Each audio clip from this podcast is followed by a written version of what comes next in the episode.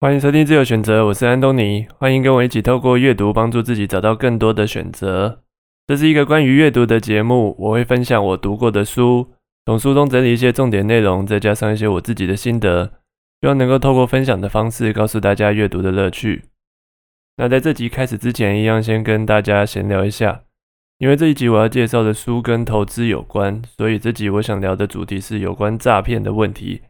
由于我本身是从事金融方面的工作，最近在工作上遇到的诈骗案件实在太多太夸张，让我忍不住想跟大家呼吁一下，不要轻易的相信任何叫你把钱拿给他的人。我遇过最多被骗的例子是在网络上相信别人的长辈。他们有些相信什么投资一定会赚钱，大多数会被骗的人，主要都是因为被歹徒抓住心里的贪念，相信真的会有不劳而获的钱，才会加入一些像是标股群组或是什么虚拟货币群组，然后把钱汇给对方来让对方操盘。他们的手法都大同小异。假设你汇五十万给他们，他们后来会汇五万给你，说是你的利息或者是报酬，之后再哄骗你，叫你汇更多的钱过去。等到时机成熟之后，他们就直接消失，你也找不到人。你要他们的利息，但他们要你的本金。再来就是爱情诈骗，这个就有一点让人难过。被骗的大多数也都是长辈。我观察到这些长辈大部分都是平常一个人生活，心里可能觉得有点孤单。结果歹徒就利用这种心态，跟他们透过网络聊天，卸下他们的心防，然后再编一堆故事说他们需要钱。叫他们把钱汇过去，而长辈因为接触到网络才没多久，还不知道人心险恶，就傻傻的被骗。所以我在这里呼吁大家多关心家中的长辈。如果发现他们有什么奇怪的行为，比如说讲电话的时候都偷偷摸摸的，或者是拿着存折就慌慌张张的说要去银行办事，那就要赶快介入，并且告诉他们有可能遇到诈骗了。除了长辈以外，我身边也听到一些三四十岁的人被骗的例子。而且多数被骗的人当下都不愿意相信自己被骗，还会很固执的坚持要拿钱给对方。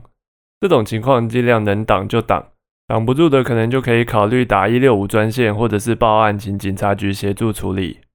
这里也分享一个我自己遇过的诈骗案件：歹徒先打给我，然后说他们是某间公司的员工，因为我之前有买过他们的产品，然后他们就询问我对于产品的感想怎么样。我想说，我确实有买过，我就回答说，我觉得没有很好用，跟广告效果有落差。接着他们就开始倒回正题，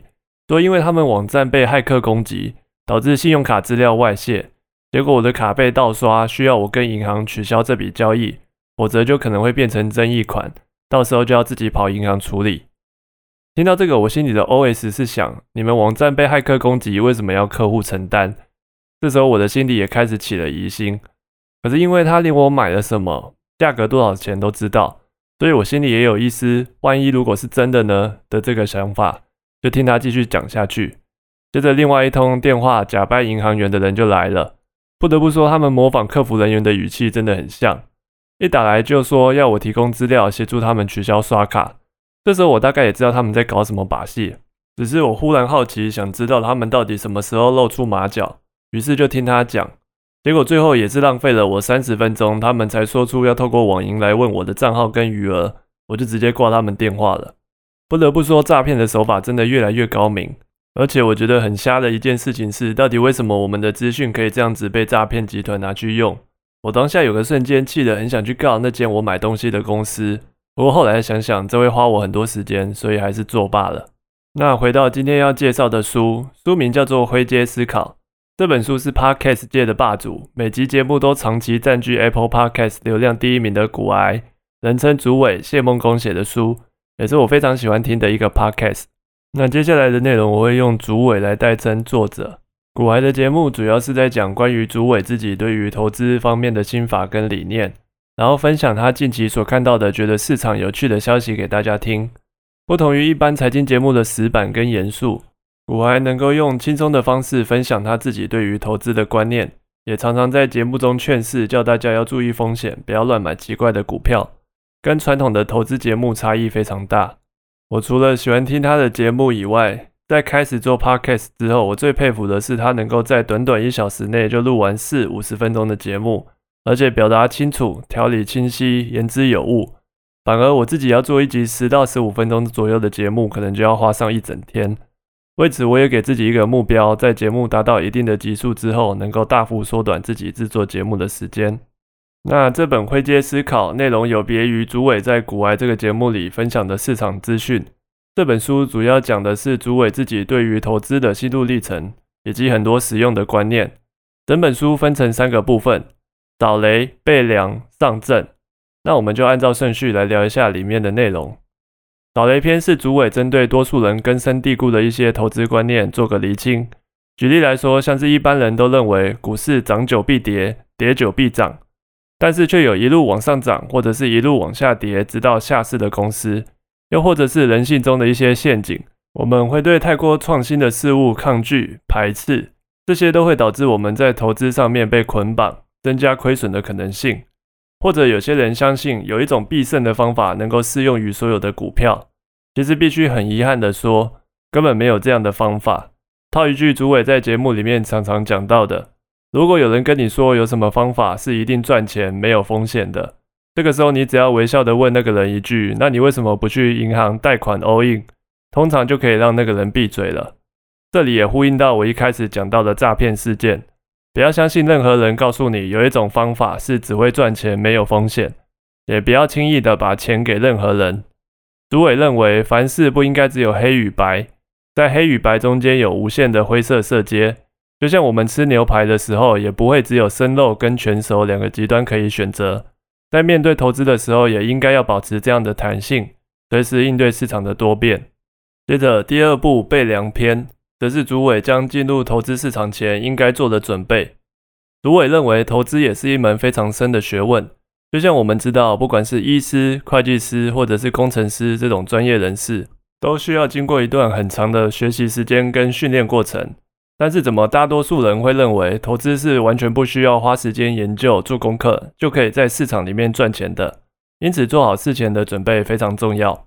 由于现代人处于一个资讯爆炸的时代。坊间充斥着太多号称可以教你一系致富的老师或者是课程，尤其每当股市行情好的时候，光是看个 YouTube 就会一直出现什么加入投资学院、操作外汇保证金的广告。在这种状况下，我们很难去分辨到底哪些是真的，哪些是假的。而朱伟认为，与其相信来路不明的老师或者是课程，不如直接向已经被世人验证过的投资大师，像是巴菲特、Howard Marks。或者是 Ray Dalio 这些人学习，这些大师都是雄霸一方、管理庞大资金量的人。他们不仅出过自己的书，也都会在网络上发表关于市场或是投资的备忘录。而这些都是他们透过真金白银下去拼、累积几十年换来的经验。只要花个几百块买他们的书，就可以学习他们的经验。这个 CP 值简直高到不行。书中用加工食品来举例，我们在吃东西的时候，知道要尽量吃原形食物比较健康。避免掉像香肠、肉丸、鸡块或者是腌制品这些经过加工的食物，因为我们无法得知这些东西里面到底掺杂了什么。同样的道理，我们在吸收资讯的时候，也应该要吸收第一手的资讯。举例来说，与其听别人说巴菲特说了什么，倒不如直接去看巴菲特的访问，或是读他出的书，因为只要经过第三方加工资讯，传递的讯息就有可能会失真。所以最好的方法就是去接触第一手的资讯。我觉得这个方式也很适合拿来在网络上分辨谣言。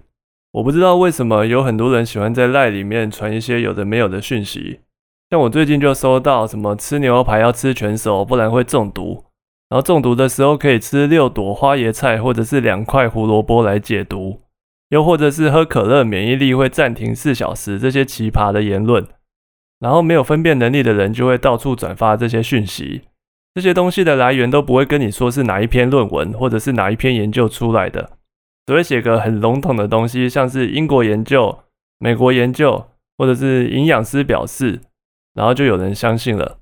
其实花个时间查一下就能查出一大堆打脸这些资讯的内容，而且是有明确来源的。我认为这个时代培养独立思考的能力很重要。不要轻易的就被来路不明的消息唬得一愣一愣的，凡事都应该勇于质疑。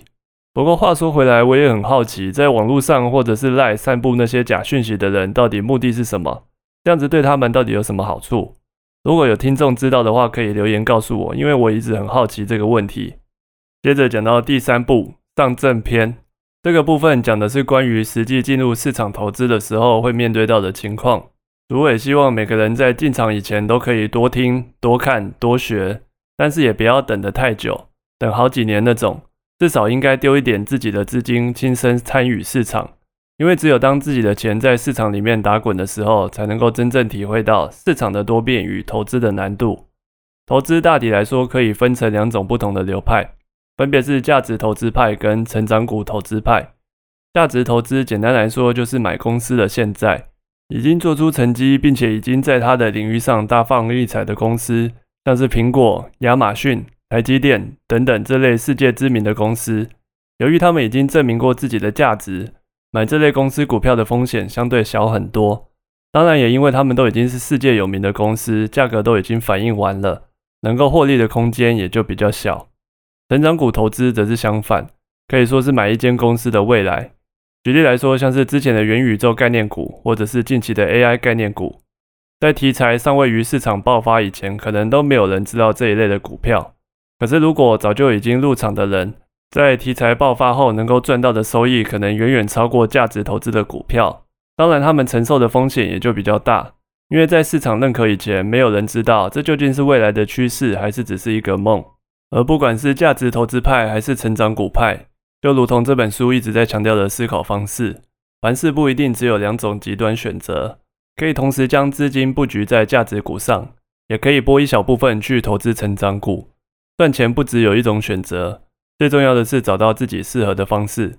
以投资来说，在操作的过程中，只要自己晚上都能睡好觉，不会提心吊胆影响到生活，并且知道自己在做什么，这样的投资就是一个比较正确的方式。